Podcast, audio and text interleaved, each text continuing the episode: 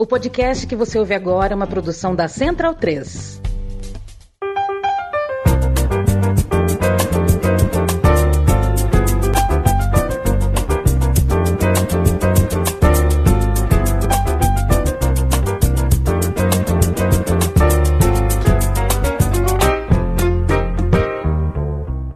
Bem-vindo, bem-vinda, amigo e amiga da Central 3. Este é o podcast Meio Campo. Alô, por favor, o Leandro Stein. Está tudo bom, Santi? Ai, e aí, Deus. Matias Pinto? eu tava, eu tava, eu tava ficando preocupado, viu? Porque Não, eu a sou calejado com Com, a isso. sua, com você é no amor, companheiro. Tudo bem contigo? Tranquilo contigo. Comigo também. Hoje é dia 26 de fevereiro de 2024. Estamos ainda sem, Bruno Bon- sem o Felipe Lobo. Vai voltar ah, em breve. Está se recuperando da. ah, enfim, a doença da picadinha do mosquito, né? É, mas vai voltar em breve. A gente tem uma hora, uma hora e pouco para falar de bola com você que está nos assistindo ao vivo. Você pode mandar um abraço, fazer uma pergunta, conversar com a gente. Se você está ouvindo a gente gravado, onde quer que você esteja, toma também é, o meu quebra-costela. Tem uma coisa, né, Bruno Bonsante, que eu. Hoje, hoje dei uma pausa no trabalho matinal, eu e Carolina, minha namorada. E aí veio um. Sabe quando vem o carro da pamonha na sua casa? e Você pega aquela pamonha com queijo quentinho e você faz um café quentinho, põe um café com pamonha, 10h50 da manhã. Como é que o brasileiro não vai fazer fofoca, né, Bruno Bonsante? Se olha um cafezinho quentinho, uma pamonha, você vai fofocar, né? Foram muito boas as fofocas, mas o seu nome não estava Foram na pauta da fofoca. Foram né? edificantes. Foram É, porque eu edificantes. vivo, eu vivo uma vida discreta, né? Nin- Ah, vive? Ninguém, ninguém- é, eu vivo. nin- Ninguém sabe nada sobre minha vida pessoal. Então, não tem muito como fofocar.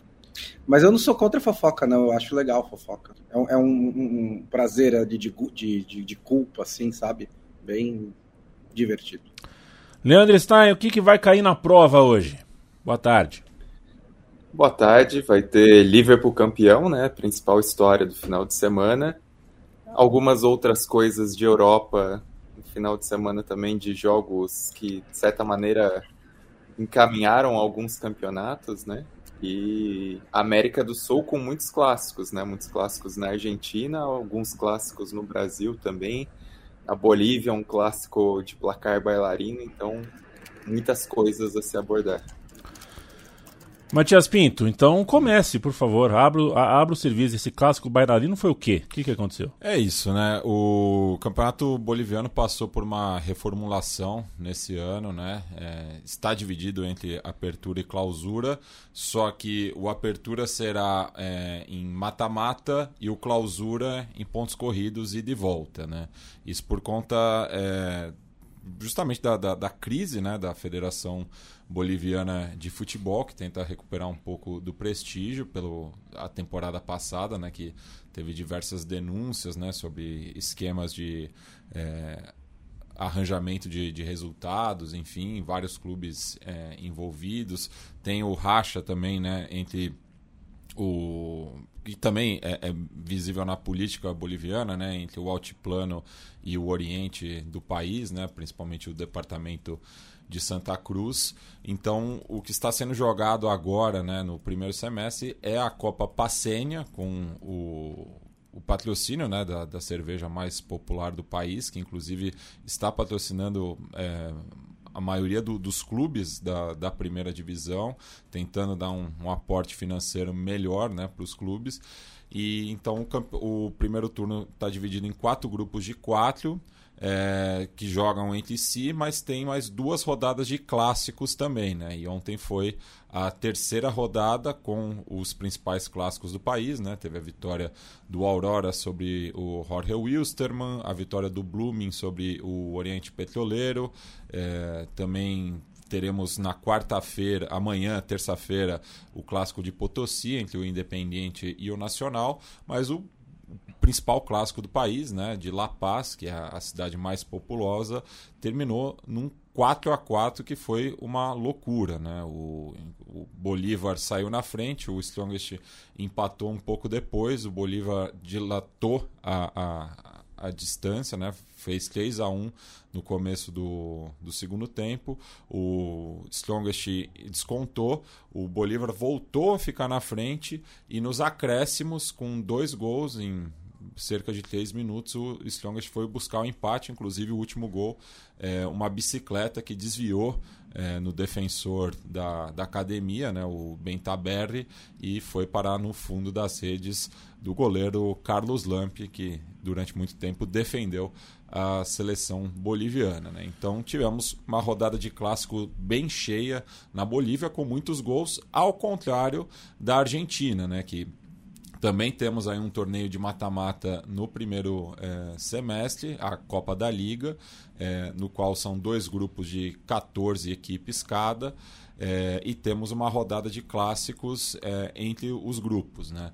E daí fica a crítica à AFA, né? porque tivemos né, o acesso né, nessa temporada do Deportivo Riestra e do Independente Rivadavia, e que tinham tinham equipes bem próximas, né, é, geograficamente, para eles fazerem é, o, o, seu jogo aí na rodada de clássicos. No caso, o Independente Rivadavia, o Godoy Cruz, e do Deportivo Riestra, o Barraca Central. Porém, o Independente, o Independente Rivadavia jogou com o União de Santa Fé e o Deportivo Riestra jogará daqui a pouco contra o Defensa e Justiça. É, não tivemos muitos resultados chamativos, né? muitos empates, poucos gols. É, acho que fica o destaque para as duas vitórias de visitante né? do Racing Clube e do Rosário Central sobre Independiente e News Old Boys, respectivamente. Mas também o torneio ainda está é, na sétima rodada, né? É, a Copa da Liga não empolga tanto, então teremos é, mais clássicos também adiante nessa temporada. É, pra, só para dar alguns destaques também da rodada na Argentina, um é o Malcorra, né? Assim, um baita de um personagem, né? Camisa 10, mullets, hum. acabou decidindo para o Rosário Central contra o News. É, outro jogo, assim, o que fica dessa rodada de clássicos muitas vezes é o ambiente, né, das arquibancadas e o ambiente de Belgrano e Tadieres foi um ambientaço num 2 a 2 também foi bem legal. O próprio River e Boca, né, teve recorde de público até em relação à, à questão da ampliação do, do Monumental de Nunes e tudo isso. Então, é, foi um, um, clássico também especial nesse sentido. E sobre o, o clássico passenho, né, esses 4 a 4 alguma, algo curioso também é que esses placares elásticos no, no DEB de La Paz, eles são relativamente comuns, né? Em 2022 teve também um 4 a 4 no mesmo confronto entre Bolívar e Strongest. Em 2020 teve um 5 a 4 para o Bolívar. E assim, geralmente é um jogo que entrega muito em emoção, não, não é um clássico medroso, né, como costumam ser os clássicos e, e muitas vezes assim, acho que o, o, clássico de La Paz é um tanto quanto subestimado, pensando até no que foi a última década dos dois clubes, né, com participações representativas em Libertadores, nas competições continentais. Então é um clássico que merece ser valorizado e merece ser visto porque costuma entregar gols diferentemente do que acontece nesses jogos mais amarrados. Né? Eu quero mandar um abraço pro Nico Rodrigues, passando um café em Niterói, que, que é, café, se, se tiver a pamonha, você faz fofoca. É, tá na regra. Vitor Marques, um abraço para você, nós filhotes de Quaresma, nem tanto, viu? Somos emancipados é. do Quaresma. Um abraço, embora estejamos no, na, na, Quaresma, né? Fernando Andrade, um abraço. Paulo Duarte, João Pedro Presser, pessoal do meio-campo. O Giovanni pergunta: Bierhoff ou Vieri? Vieri. Felipe Lobo de Perdizes pergunta se o São José vai. O Felipe Lobo, é, deu, uma, deu uma travada, viu? O São José deu uma travada. Foi uma semana com 2 0 a 0 aí. É, mas está na hora, né? Calcular dois jogos fora de casa, 2 0 a 0 sem, sem nada. É que, assim, o atacante, viu, Matias? O, o, o 9 do São é. José, o tanque, ele tem a movimentação do baby do judô, sabe? Baby do judô. É, e o reserva dele não consegue. Parece que parece um. Não consegue encostar na bola, não consegue jogar. Então tá difícil de pôr a bola para dentro. Mas tá certo, o time continua invicto, eu acho que sobe. E o Chacarita, que perdeu os três centroavantes nas últimas duas semanas? Caramba, hein? É, a zica tá solta. Mas sabe o que é isso? Você perde os três centroavantes quando você tem uma sede muito grande. A sede do Chacarita é muito grande, aí você perdeu. Tá em algum lugar, mas qualquer dia eles aparecem. Rafael Montanaro, valeu. Beatriz Gomes, um abraço pra você, diretamente de Oslo. Veja você. Capital da Noruega. Capital da Noruega. Ramon Flores, eu tenho medo de falar capital desses países, É. porque às vezes não é, né? É, você acha que a cidade maior é, mas não é. Exato, é. Mas nesse caso é. Nesse caso é mesmo. É, fala de cabeça Aliás- outra cidade norueguesa. Pois é. Aproveitando, Matias, já que, né, É. já que a gente não tem nada para falar hoje, né?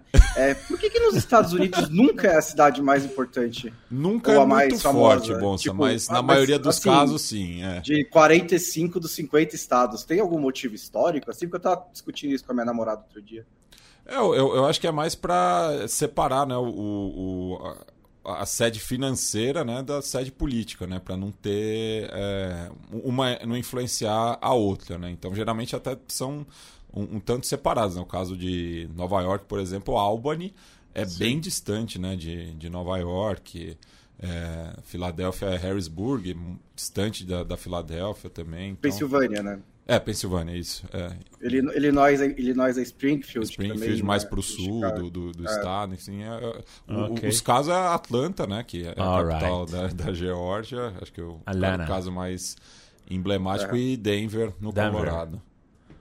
Alright. Alright. Oklahoma? Oklahoma, Oklahoma City. Perfeito. É, os- o Tiger King é de Oklahoma, né? É, é de Oklahoma. Perfeito. Brad E- Pitt é de Oklahoma também. Ah, que legal. E o Missouri? Da onde é Missouri? Missouri é do centro-oeste. A capital, Isso. você diz, é Jefferson City. Ah, garoto. Por isso que tem tanto Jefferson no Brasil, né? Não sei. Tem muito Jefferson, muita Carolina, E muito Kansas, e Washington. Kansas City é, É no Topeka. Missouri e não em Kansas. Não, é na verdade dos dois lados. É que a, a mais Ah, é? importante é do lado do Missouri. Ah, sim. é que a cidade é a, A do- mesma, a- é praticamente A a, campeã do. Super Bowl, né? É. É, do Missouri. Isso. Você conhece alguma Canberra Canberra, não, conheço Adelaide. e Sydney? Sydney também. Perfeito. Mas Faltou, Canberra né? não tem, né? Faltou Canberra. E o Wellington tem bastante também. Tem bastante.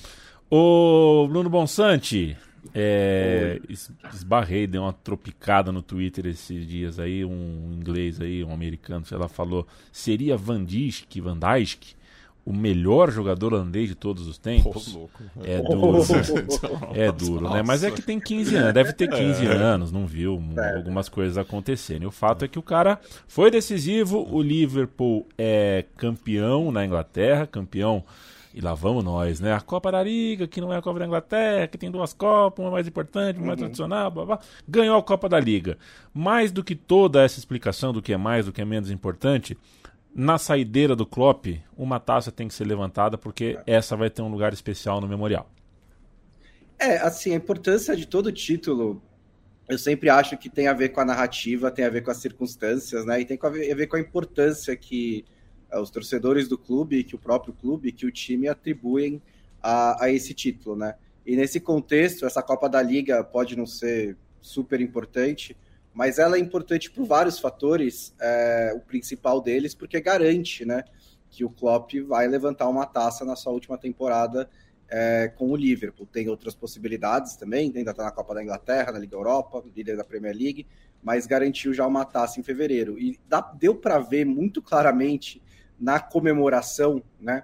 é, que era isso que os jogadores e o próprio Klopp estavam pensando, né? O Klopp estava muito feliz, muito mais feliz do que se imaginaria assim de uma conquista da Copa da Inglaterra, né? Ele estava muito solto, ele estava orquestrando a torcida, a torcida também do, do Liverpool que foi para Wembley, né?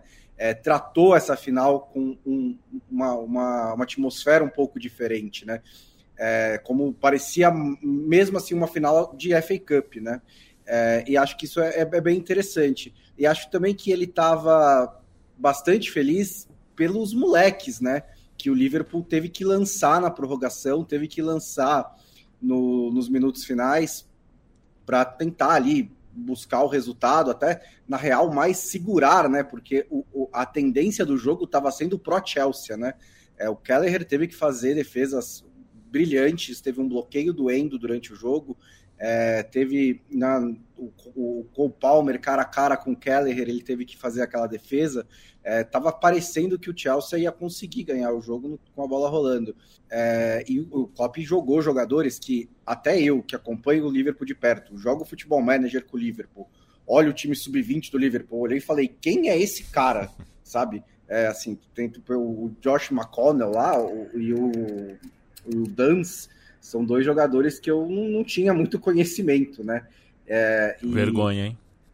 É, pois é. Vergonha. Sinto muito. É, né? Na verdade, o nome do, do, do, moço é James McConnell.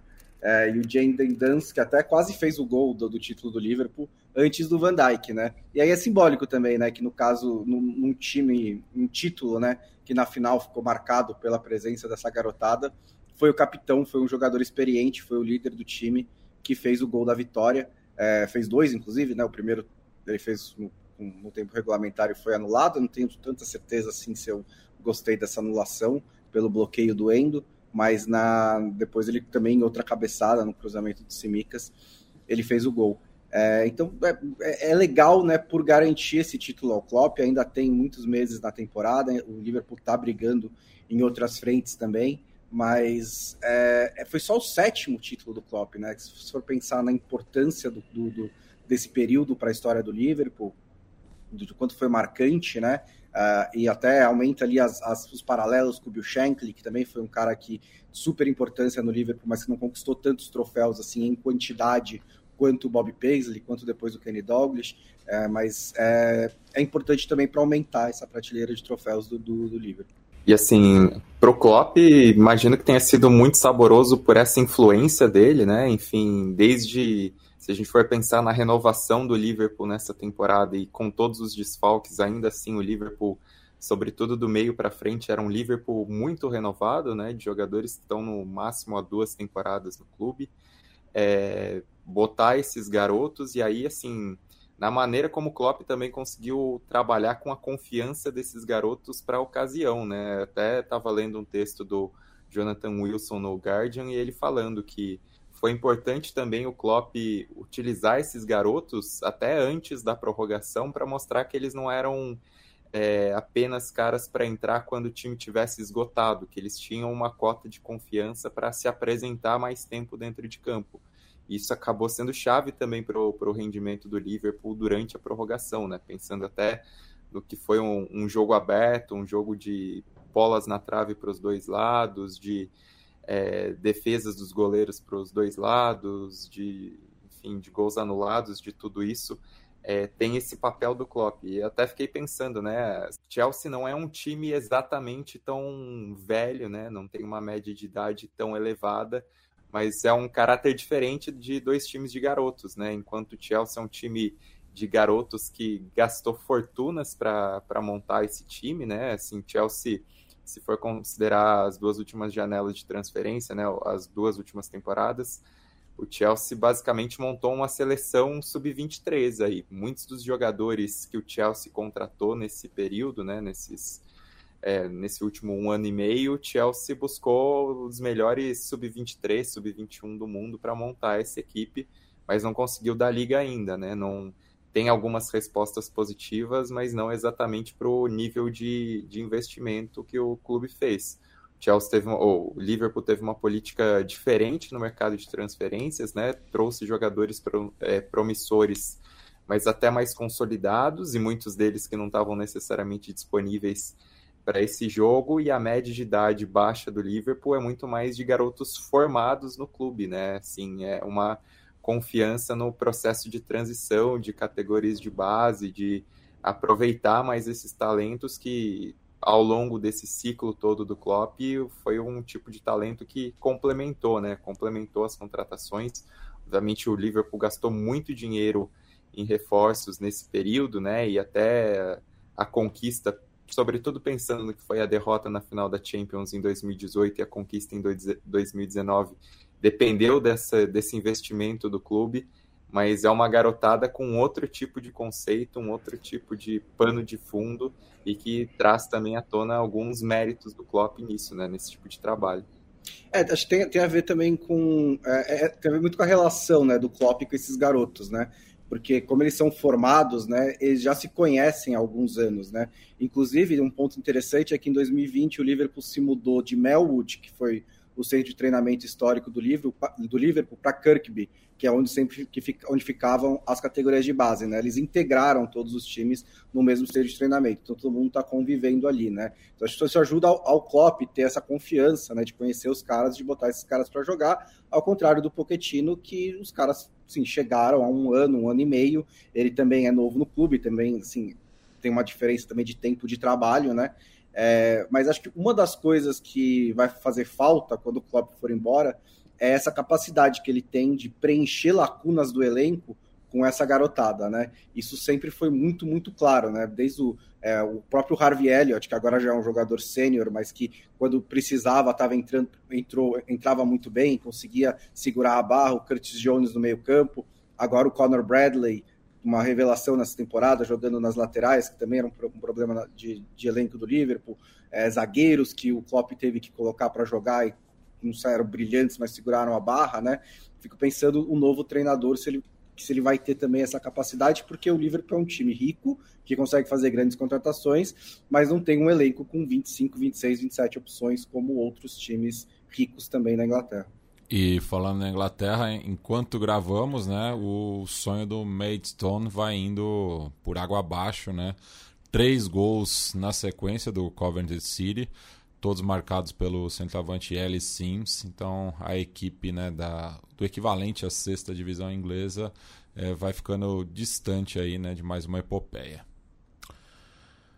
E quanto à situação do Everton, Matias, que às vezes eu tenho a sensação né, que certas relações de punição ganham uma aspa, ganham né, é, é a punição. O banco do réu ali tem um estofadinho né, para parecer um sofá.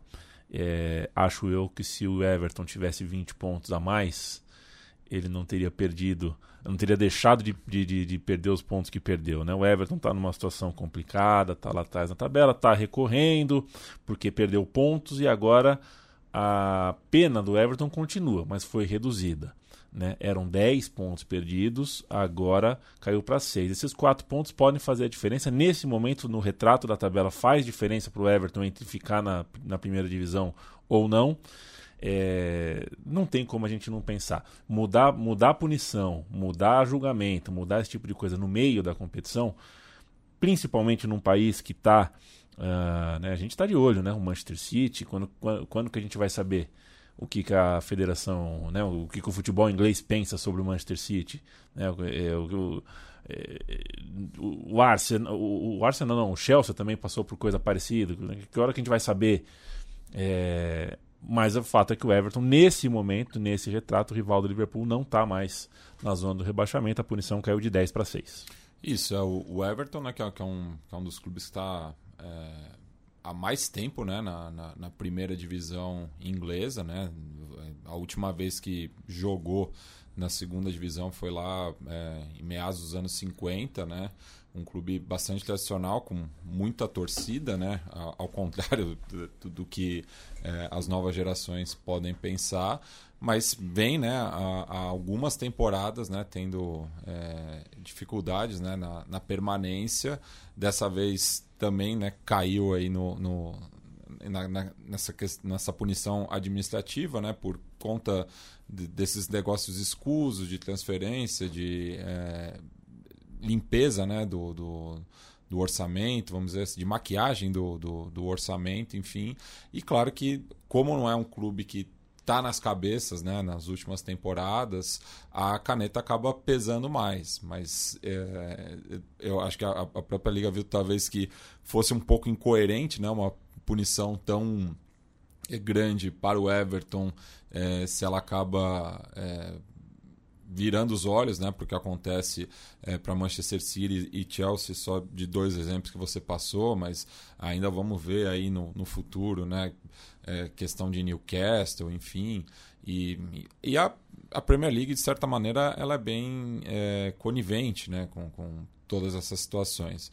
Mas é, essa redução deu um respiro, né? Porque o, o, clube agora está com 25 pontos na tabela, seriam 31 conquistados em campo, né? Mas se fosse a punição anterior, estaria apenas a um ponto do, do Luton Town, é, com quem vem travando aí essa, essa disputa pela permanência, né? Inclusive. É, enfim, está nessa situação e, e, a parte de baixo está bastante equilibrada, né? Porque é, junto ao Everton temos o Brentford com 25 pontos e logo abaixo o Nottingham Forest com, com 24, né? Já que Burnley e Sheffield United é, dificilmente se salvarão da, da degola nessa temporada, mas temos aí é, cerca de quatro clubes né, envolvidos nessa briga. Dá para puxar, acho que até o Bournemouth, né, que está com, com 28. O Crystal Palace acho que tem um, um teto um pouco mais alto, está com a mesma pontuação, mas acho que é, tem mais recurso né, para é, evitar o descenso. E é, é, eu acho que pessoal ali no, no, norte da cidade do Rio de Janeiro tem que abrir o olho também, né? Porque afinal o Everton faz parte aí do Multi Club Ownership da 777, que também né, tem, tem enfrentado. está é, sendo né, investigada em outras partes, né? É, as violações são da propriedade anterior, né, do Farhad uhum. Moshiri. É, o, o, Everton se defendeu em várias frentes, né, dizendo que parte dos problemas é receita da pandemia, os juros da construção do estádio, é, uma, um prejuízo que eles tiveram na rescisão de um jogador que foi acusado de pedofilia é, e outras coisas que contribuíram para isso, né? É, a questão com o Manchester City é muito uma, é de ótica, porque o processo do City é mais complicado, em parte porque o City não colabora com as investigações e são mais de 100 violações que estão sendo investigadas, então é até normal que demore mais, mas fica um pouco, mas a, a, a punição ao Everton foi tão é, contundente, rápida, né? E, e, e que, que, que, realmente levanta essa questão de por que, que o City ainda está por aí, né? Sem ser punido nem nada. O City já foi punido na UEFA, né? Mas não pela Premier League. É, só vale lembrar também que o Everton ainda vai ser julgado nessa temporada por outra violação que ainda pode fazer com que ele perca mais pontos, né? Então ele ganhou essa apelação, recuperou quatro pontos, mas ainda vai sofrer mais uma por um outro período do fair play financeiro da Premier League e ainda pode complicar a campanha dele nessa temporada. Vamos é, sair um pouquinho da Inglaterra, já temos quase metade do podcast. Hoje nem saímos da Inglaterra direito, dá uma passadinha pelo continente sul-americano. Mas, Leandro Stein, para a gente falar de outros países, de outros campeonatos, a rodada do fim de semana, eu quero fazer um exercício rápido com você. Para quem ainda não assistiu o Bar Leverkusen o suficiente, ele lembra algum time que a gente já viu no passado? Ele é mais Barcelona do Guardiola, ele é Cruzeiro do Luxemburgo. É... Qual que é a desse Leverkusen? Se você tivesse que resumir esse jeito de jogar, que pode a gente pode estar tá diante de uma nova ordem, de um novo, assim como o Jurgen Klopp é, é, com o seu, como é que é o nome do negócio? Gengen Press, é isso o nome, né? com o seu Liverpool, é. com o seu Liverpool, e você tem escolas, a gente pode estar tá diante do começo de uma nova escola de futebol aí. É difícil, é difícil conseguir comparar. Fiquei pensando porque, assim, o, o sistema tático dele não é tão usual, né? Se pensar que o time geralmente é usado num 3-4-3 num e também não é o usual do que se pensa do 3-4-3, né? Porque é um time que, além de jogar muito com a bola no chão, de aproveitar muito a troca de passes, a infiltração, jogar de, de pé em pé, é um time que explora muito os dois alas aparecendo na área, concluindo a gol. Os três jogadores de frente, geralmente, eles oferecem muita mobilidade, né? Assim, funciona o time até melhor com jogadores de mobilidade em vez de jogadores fixos. Os dois volantes é, tantas vezes aparecem também para concluir mais à frente. Isso fez a diferença nesse jogo contra o Mainz, né? Chutes de fora da área. A defesa é um tanto quanto híbrida, porque tem zagueiro que pega e aproveita espaço para avançar, tem zagueiro que às vezes se transforma numa espécie é, de lateral para cobrir, cobrir as costas do Grimaldo e até para permitir que o Grimaldo avance mais como um ala pelo lado esquerdo. Então é bem difícil assim conseguir fazer algum tipo de comparação. Embora seja um time que jogue com a bola no chão, de pé em pé, e que talvez nisso pudesse até pensar é, no Barcelona é um time que chuta bastante, né? Um time que não não espera chegar na cara do gol para concluir a gol. É um time que aproveita é, ultrapassagens em velocidade também, então é, é bem difícil definir especificamente fazer alguma comparação. E, e, é legal frisar, né? Porque coletivamente ele funciona muito bem e individualmente a, a maior parte dos caras do time estão oferecendo o melhor da carreira deles, né? Não só pensando em caras que estão estourando nesse Leverkusen, mas outros que já têm uma bagagem maior, né? Pensando no Chaka, no meio-campo, que enfim jogou tanto tempo na Premier League, e essa temporada acho que até supera a última dele no Arsenal, que foi muito boa. Ou se a gente pensar no Tá, que é um cara que tá que está há muito tempo, né? No Bayer Leverkusen também tem feito uma temporada estupenda tá. no miolo de zaga. Então é um time sem muitos rótulos, mas que assim, o tamanho da história dele está impressa nesse recorde, né? São 33 jogos de invencibilidade na temporada, somando todas as competições, algo inédito na história do futebol alemão.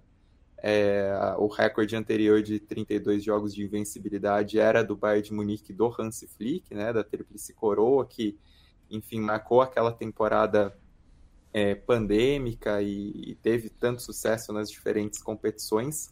É esse o tamanho do Leverkusen. A gente pode até falar sobre o Bayern de Munique, sobre, é, enfim, o que o Bayern de Munique não está entregando e como os problemas do Bayern de Munique eles são resultados de muitos desgastes, né? Tanto em relação à montagem de elenco quanto a trabalho coletivo mas é um Bayern de Munique que ainda tem tentado perseguir muito na base de individualidade e do, do elenco que tem.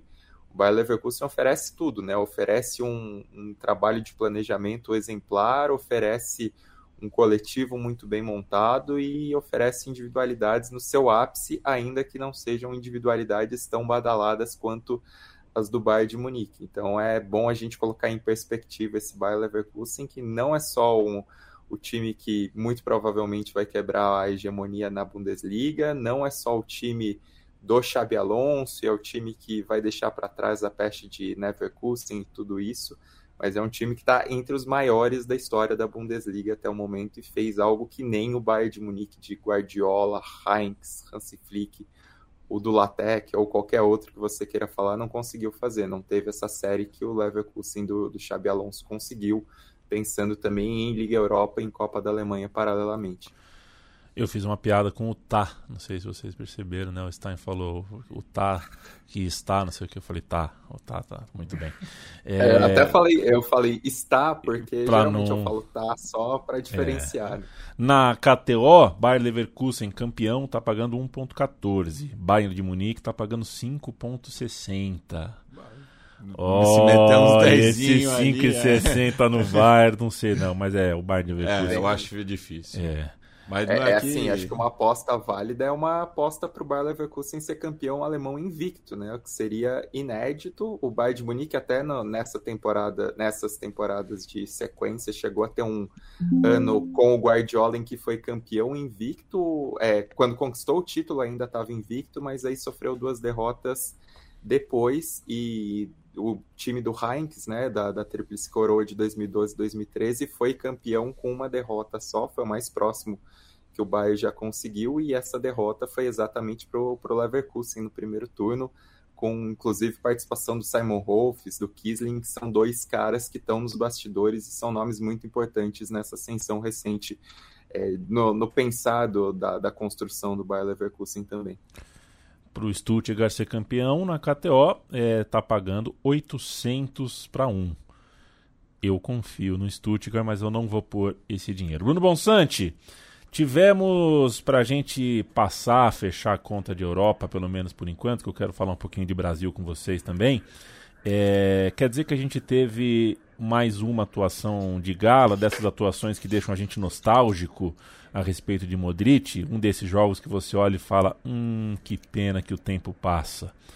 Embora o tempo tenha sido, tenha, esteja sendo muito generoso com o Modric, né? ele, ele experiente, veterano, é ainda mais bonito de ver do que jovenzinho no meio concepção. Mas o fato é que é, eu não assisti o jogo, mas me parece que o Modric teve uma participação mágica na vitória do líder Real Madrid. É, ele fez o gol decisivo, né, da vitória do, do Real Madrid sobre o Sevilha por 1 a 0 É, ele entrou aos 30 minutos do segundo tempo no lugar do Álvaro Fernandes e marcou aos 36, né? Então foi um daqueles roteiros de cinema, assim, né? De quando o cara entra e já logo decide e chama, chama atenção, né? Tipo, a qualidade do gol, né? Porque ele domina na entrada da área e ele já domina uma bola espirrada tirando do marcador e acerta um chute colocado. É, o Modric, assim, ele teve uma prorrogação na carreira já, né? Assim, na, na, na minha opinião, é, porque eu esperava, pela idade, né? E pelo estilo de jogo mesmo, eu esperava que ele fosse cair já há alguns anos, né? Mas ele ainda foi um jogadoraço, assim, não só de momentos brilhantes, né? E nem só com a bola no pé também, mas também no trabalho defensivo, no trabalho coletivo do Real Madrid, é, no título mais recente da, da, da Champions League, é, que o Real conquistou com o Ancelotti. É, e ele vinha jogando com regularidade. Nessa temporada caiu, baixou um pouco, né? Ele só tem 11 jogos como titular em La Liga, é, como nesse jogo saiu do banco de reservas, mas arrancou uma vitória muito importante para o Real Madrid, que vai né, se distanciando, né? O Girona está em, em, em, campo nesse momento, né? Está empatando com o Raio Valecano por 0 a 0 o jogo ainda está no primeiro tempo, mas a situação no momento é o Real Madrid com oito pontos de vantagem para o Girona. Cavalo paraguaio esse Girona, hein? Hum. Que é, lamentável. É, pois é, né? Que absurdo. É. Pipocou o Girona. Pipocou, é. Né? Como é que pode, com, com tantos recursos, né? não conseguir acompanhar é. Barcelona e Real Madrid? É, embora tenha os recursos. Bem, tem recurso. É. Né? Mas enfim, é, tem, tem mais recursos. Mas menos do que os outros, né? Menos do que os outros. O Barcelona é, ficou Barcel... puto com a minha provocação, né? De que o Girona é o melhor clube catalão da atualidade e empatou, né? Tá. Inclusive, Foi. os, do, os dois estão com uma, uma campanha muito parecida, né? A, a, diferença no momento, né? Já que o Bonsa falou, tá empatando 100 gols com o Raio Valecano, é de dois gols pró e dois gols contra, né? Até o saldo é igual. É. Inclusive o Rafinha, quando fez 1x0 contra o Getafe, ele levantou a camisa e estava embaixo. Toma essa, Matias. né, foi uma provocação direta. Você goleou o Getafe por 4x0. O Barcelona também está empatado ali com o Girona, né? Agora com o Girona ainda em campo, com 57 pontos a 8 do Real Madrid. E o Atlético de Madrid levou, tropeçou mais uma vez, né? Empatou por 2 a 2 com o Almeria fora de casa. Até dei essa dica na KTO na quinta-feira, porque o Almeria é lanterna tem só nove pontos do campeonato, não ganhou ainda, né? Nove empates e conseguiu arrancar um ponto do Atlético de Madrid, que vai ficando para trás dessa briga, né? Poderia ter ido para 54 pontos, poderia ter ali brigado, brigando pelo vice-campeonato, pelo menos, mas caiu. E, mas tropeçou, deixou pontos pelo caminho contra o Almeria. Está em quarto lugar com 52. É, o Almeria que também fez tropeçar o, o Atlético Clube, né? É, são três empates na sequência é, do, do Lanterna de La Liga, né? O outro com o Granada, que é o, o vice-lanterna, né? Os dois uma situação muito difícil. Quem acompanha aí o, a dupla é, na zona do descenso é o Cádiz, que não reage também. Tem apenas duas vitórias no que vai da temporada.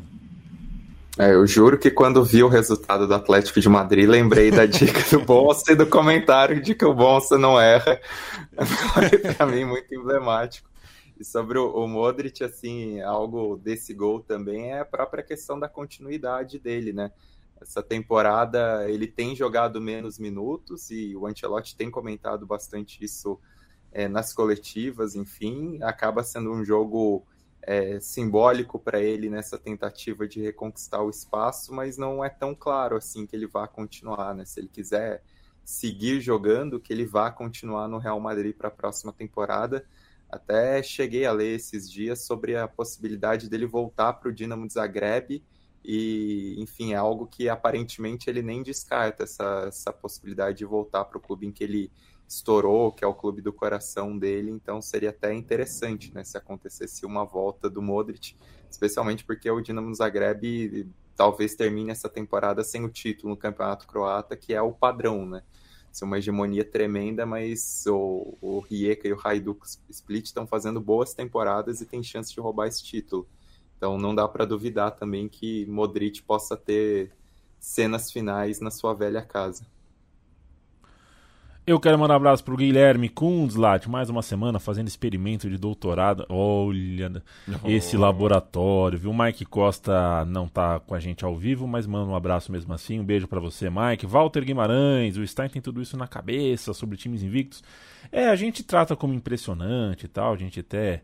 Mas isso, isso num mundo onde o, um dos principais expoentes do jornalismo esportivo né, fala num TED Talks que o jornalista que tem memória vai ficar para lá, vai ficar deixado de lado, porque o Google tá aí para isso, tá para fazer isso pra gente.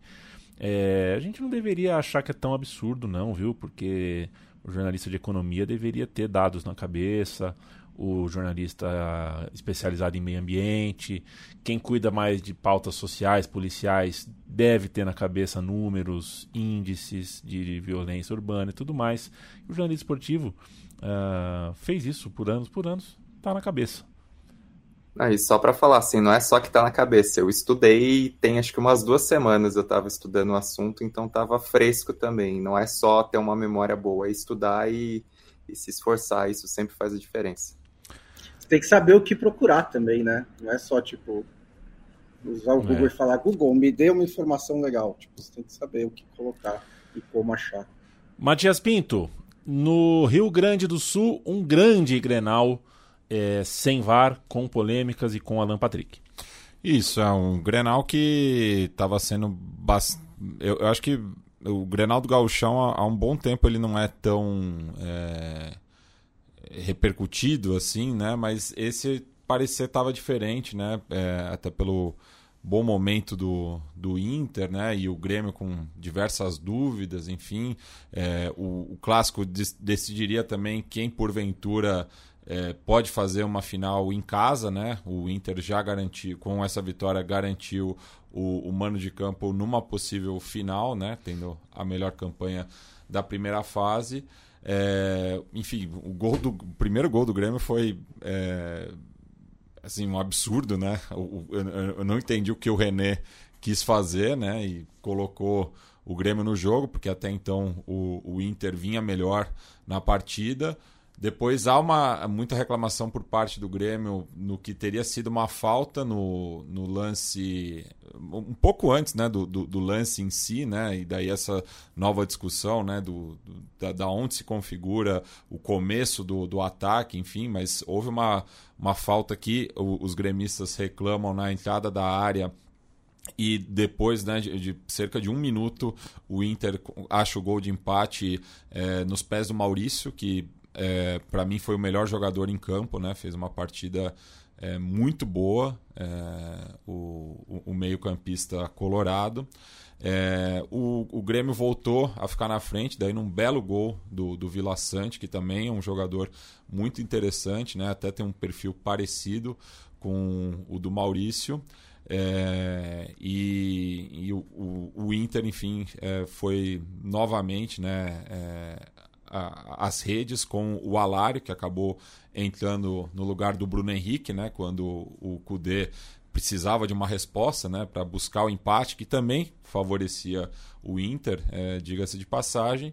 E daí, já no final da, da partida, né, teve o, o, a, o lance de grande é, polêmica em campo, né, porque ainda vou citar dois é, fatos extra-campo é, no qual o, o Daronco viu é, penalidade né, para o Inter, é, num lance bastante contestado, principalmente pelo Walter Kahneman, né, que foi o, o, o jogador do Grêmio que cometeu a infração, e daí a discussão, primeira discussão é se foi ou não é, a, a, carga para uma falta, e segundo, se ela é, seria dentro ou fora da área, mas sem é, o VAR, o Daronco é, tinha muita certeza né, da, da marcação, apitou pênalti e o Alan Patrick deu números finais à partida, é, com mais uma vitória é, do Inter no clássico, que, como a própria torcida é, fez questão de provocar no começo do jogo, o Inter leva vantagem a 79 anos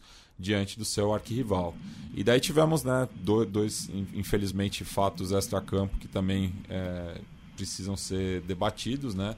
Um caso é, de arremesso de cadeiras do setor visitante para é, o setor inferior abaixo de, da torcida local, no qual é, dois torcedores tiveram que ser é, atendidos né, é, for, fora de campo, fora do estádio, né, por, por é, traumatismo craniano, e também o fato de que uma repórter é, de um veículo gremista é, acusou né, o, o, mascote do Inter, veja só o absurdo, né, é, de assédio, né, durante justamente a comemoração do terceiro gol do Inter que deu a vitória no clássico. Mas, enfim, o, o clube vai investigar o que aconteceu e já, já divulgou né, os dados do funcionário para a cariação. É, sobre as expectativas desse Grenal, né, vale pesar também a relação dos dois clubes com o mercado de transferências, né, pensando em jogadores que chegaram, especialmente no Inter, né, e no Grêmio até algumas adições um pouco mais recentes, pensar no Pavon que acabou entrando no segundo tempo, mas o Inter acabou demonstrando, né, como nesse momento é um time mais pronto, como nesse momento é um time mais bem servido até de, de recursos individuais e como o Matias falou, Maurício foi o grande jogador do Grenal, mas não tem como negar também o papel do, do Alan Patrick, né? Assim, nos últimos meses aí, nessa passagem dele pelo Internacional, é um jogador muito importante, e do próprio Alário, né? Saindo do banco, marcando esse gol, ele que também foi uma contratação é, significativa para o Inter nesse novo momento. Então, uma resposta importante do Inter em relação ao que é expectativa e em relação ao que o time possa, pode fazer nessa sequência de, de temporada, né? Considerando o que já foi o Inter é, no ano passado e que pode entregar, por exemplo, no Campeonato Brasileirão, ser um time mais consistente a partir desses reforços que o clube trouxe. É, e, e o Grêmio também não pode contar né, com dois dos seus reforços para essa temporada, né, o, o Jefferson Soteudo e o Diego Costa. E só fica aqui também o registro que o Guarani de Bagé, clube do meu avô, que eu tô com a camisa, venceu o São Luís de Juí no sábado e garantiu a classificação para a Série D do ano que vem. Vai ser a primeira participação do Índio lá de Bagé é, numa competição nacional. Né?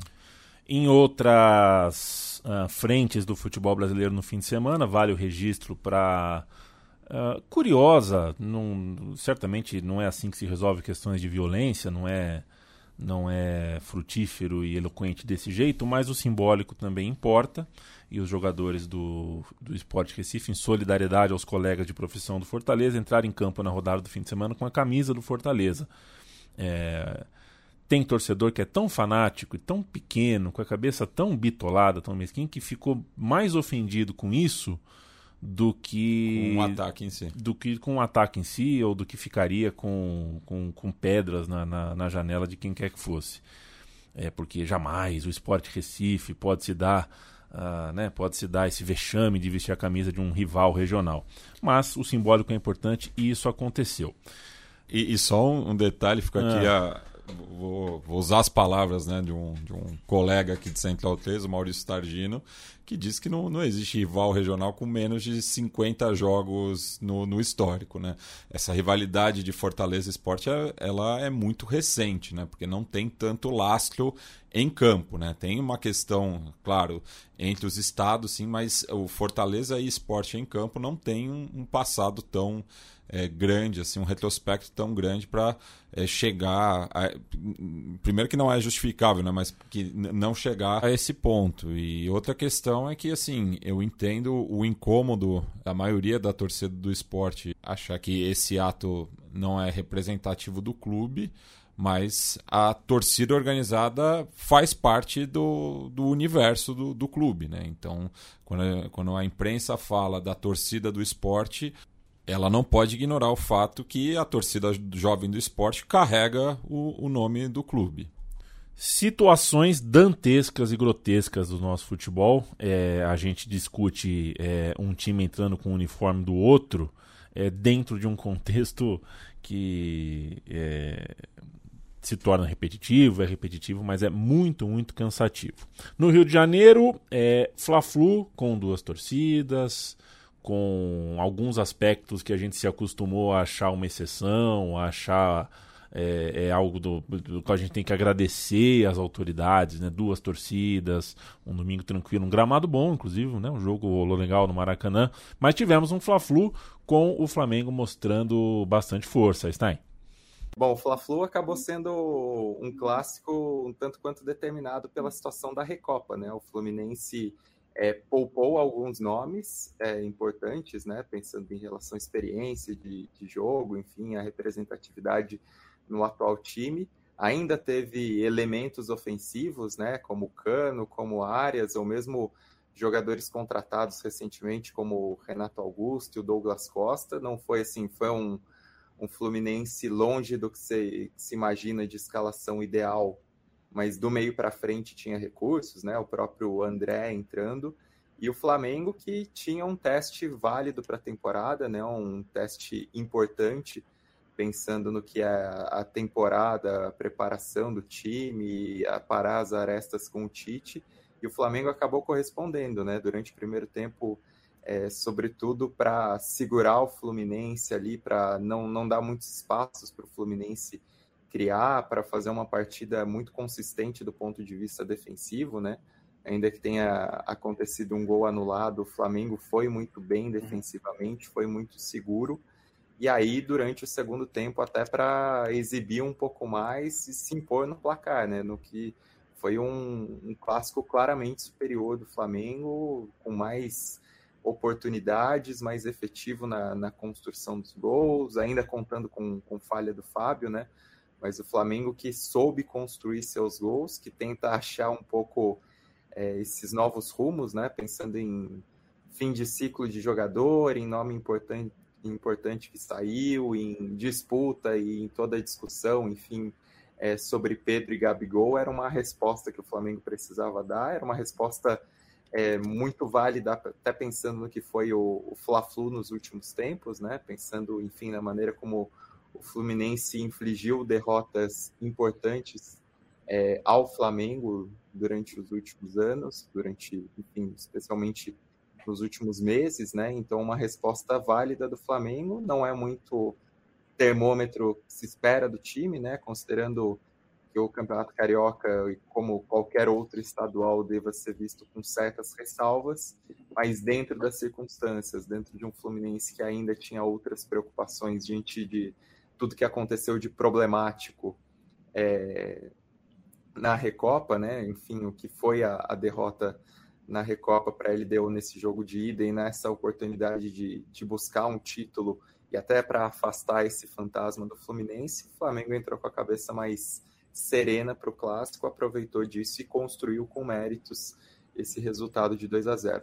Só para completar o Fla-Flu, né, quando o Fluminense tem 66% de posse de bola e cria tão pouco, né, é um sinal de que o seu estilo de jogo não funcionou direito, que a defesa do Flamengo prevaleceu. E muito legal o toque do, do, do Pedro, né, pro gol do, do Everton também, uma, uma, boa ação ali do centroavante do Flamengo, que também já havia feito 1 a 0 também já havia aberto o placar, é, foi uma boa participação do Pedro nesse lance, ao contrário da participação do Tite na entrevista coletiva, né, é, qual informação você acha que ele, que ele quer, que ele não tem ainda, que né? faltou. É o que eu fico pensando, assim, porque não foi um julgamento secreto, né, não foi a portas fechadas, foi assim amplamente alvo de cobertura da, da imprensa brasileira, da imprensa internacional, né? Os fatos eles eles não são eles são determinados pelo, pelo tribunal, né? É para isso que existe, né? O devido processo legal e o que, que falta, né, para o Tite poder ter uma opinião mais contundente sobre a, a, a, condenação de um cara que foi um dos principais jogadores dele, né? Foi um líder do, da seleção brasileira do Tite. É, o que falta provavelmente é vontade, né? mais do que informações que ele não tem ainda. Sobre o Brasil, acho que é isso, senhoras é, e senhores. A gente está na reta final da edição de hoje do podcast, mas antes quero ouvir Leandro Stein sobre. É, vamos dar um pulinho de volta na Alemanha, mas agora na segunda divisão. Pega essa camisa que está à sua esquerda aí, Matias. Mostra para o público. Mostra para as pessoas. É a camisa do San Pauli. Você lembra o nome de quem nos ofertou? Já, já vou puxar aqui. Um momentinho. Perfeito. O São Pauli vai muito bem, obrigado. Disparou na liderança da segunda divisão, fez um 4 a 3 histórico, o Stein. Bom, a segunda divisão alemã está divertida, como costuma ser bastante divertida, né? Assim, camisas tradicionais, até, enfim, pelo público que tem aparecido em massa, e o São Paulo está sobrando, né? Teve o confronto direto, líder contra vice-líder. É, assim, curiosamente, né, a, parte de cima da tabela é dominada por clubes do norte da Alemanha, porque o São Paulo é o, o líder, o, Holst, o Holstein Kiel é o vice-líder, que é outro clube ali de uma região até mais ao norte da Alemanha, pertinho da fronteira com a Dinamarca, e o Hamburgo, que vinha numa crise recente, até se recuperou na rodada do fim de semana, ganhando do Elversberg, está em terceiro, tenta se recuperar, tenta se aproximar, e a vitória do São Paulo ajudou até o, o Hamburgo a ficar um pouquinho mais perto do Holstein Kiel é, na, na zona de classificação direta, porque o São Paulo abriu seis pontos de vantagem, é, ganhou por 4 a 3 do, do Holstein Kiel fora de casa, um resultado até que o, o placar é um pouquinho enganoso, né? Porque o São Paulo acabou fazendo 4 a 1 e aí só depois na, na reta final acabou cedendo os outros dois gols. E, e, é um time interessante, né? Especialmente pelo treinador, que é um nome que vale prestar atenção, que é o Fabian Huseller. Chegou a, a, ser jogador nas categorias de base do Bayern de Munique. Até vi um, um comentário do Henrique, é, o Henrique né, elogiando ele sobre a capacidade que ele já demonstrava nesses tempos de categoria de base para o olhar como treinador. ele tem só 31 anos, né? Então é um treinador que é visto de certa maneira como um novo Julian Nagelsmann e a Alemanha durante os últimos tempos, né? Apresentou vários treinadores jovens que estouraram é, apresentando bons trabalhos, né? Pensar no Ole Werner também, que hoje está no, no Werder Bremen e passou pelo Holstein Kiel. E, e ele, enfim, é, tem 31 anos apenas, é monitorado por outros clubes com certa atenção por, por conta dessa possibilidade, né, de, enfim, de se tornar um treinador de vanguarda. E tem feito um trabalho excelente no, no São Paulo, até pensando que foi a última temporada, né? Que o time chegou a ser ameaçado pelo rebaixamento, teve uma guinada, chegou a, a sondar com, com a chance de acesso em certo momento. Então, é um treinador que vem com um aproveitamento excelente e agora tem essa possibilidade de colocar o São Paulo de volta na primeira divisão alemã. só para fechar esse comentário, porque imagino que o Matias talvez queira falar alguma coisa, mas só para falar também de das outras segundas divisões, né? Teve uma, um jogo decisivo também na segunda divisão da Inglaterra, entre líder e vice-líder, entre Leicester e Leeds, e o, Leicester vem fazendo uma campanha estupenda sob o comando do Maresca e ainda está com seis pontos de vantagem, mesmo perdendo para o Leeds. É, o Leeds está nesse bolo, né, pelas duas vagas diretas, porque aí tem outro time sensação que vale destacar, que é o Ipswich, que conquistou acesso na temporada passada e está brigando dessa vez, está mantendo um ritmo muito forte. E tem um treinador também muito interessante, jovem, que é o Kieran McKenna, que tem só 37 anos, é, conseguiu essa guinada com o Ipswich, até vi uma... Não sei se se mantém esse, esse dado, né? Mas eu vi que o aproveitamento dele, se não me engano, desde o início do último ano, era o melhor das quatro primeiras divisões inglesas, né? Desde que ele assumiu o time, enfim, desde que ele conseguiu é, resultados muito consistentes. E ele foi assistente do José Mourinho no Manchester United, né? Era visto como um prodígio, acaba ganhando essa oportunidade no clube tradicional como o Ipswich, que tem né, treinadores muito representativos na história da Inglaterra, pensando que o Alf Ramsey estourou no Ipswich antes de, de ser treinador da seleção campeã do mundo 66. O próprio é, Bob Robson depois também fez um trabalho fantástico que conquistou a Copa da UEFA e viraria treinador da seleção inglesa com a participação marcante, especialmente na Copa de 90, e agora um, um novo nome surgindo no Ipswich. E de outras segundas divisões também vale mencionar quem está um pouquinho à frente, que é o Parma, é até curioso, né? Pensar que tentava subir com o Buffon, não conseguiu, e quando o Buffon se aposenta, o Parma já consegue abrir vantagem também na, na liderança da Série B. É um forte candidato para voltar à primeira divisão e é um time tão tradicional, né? Especialmente depois dessa reconstrução que o Parma teve, desse estirão que foi desde o o reinício após a falência na Série D, né, que conseguiu três acessos diretos, o descenso foi até um tanto inesperado, e esse período na Série B também, né, pensando em investimento, o time acabou batendo na trave em anos recentes, teve até temor de rebaixamento para a Série C em algum momento, mas agora está forte o suficiente e leva a crer que vai ser um dos times promovidos para a Série A do próximo ano.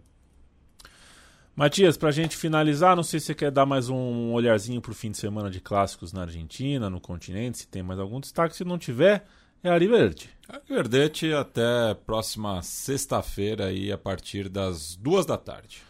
Um camarada que falou que não está mais dando, né? O clássico de Rosário são 18 vitórias a mais no confronto direto. Nos últimos Nos... 10 clássicos, uma vitória do Nilson. Uma Aquele coisa... gol do Max Rodrigues. Uma coisa bem pesada. Valeu, Bonsa. Beijo para você. Valeu, até sexta-feira. Valeu, Stein. Valeu, até sexta. O podcast Meio Campo volta toda segunda e toda sexta-feira. Você visita a nossa cozinha central3.com.br, considere apoiar a gente em apoia.se barra central3 e é sempre um prazer ter a sua companhia por uma hora, uma hora e pouco. Beijo, tchau!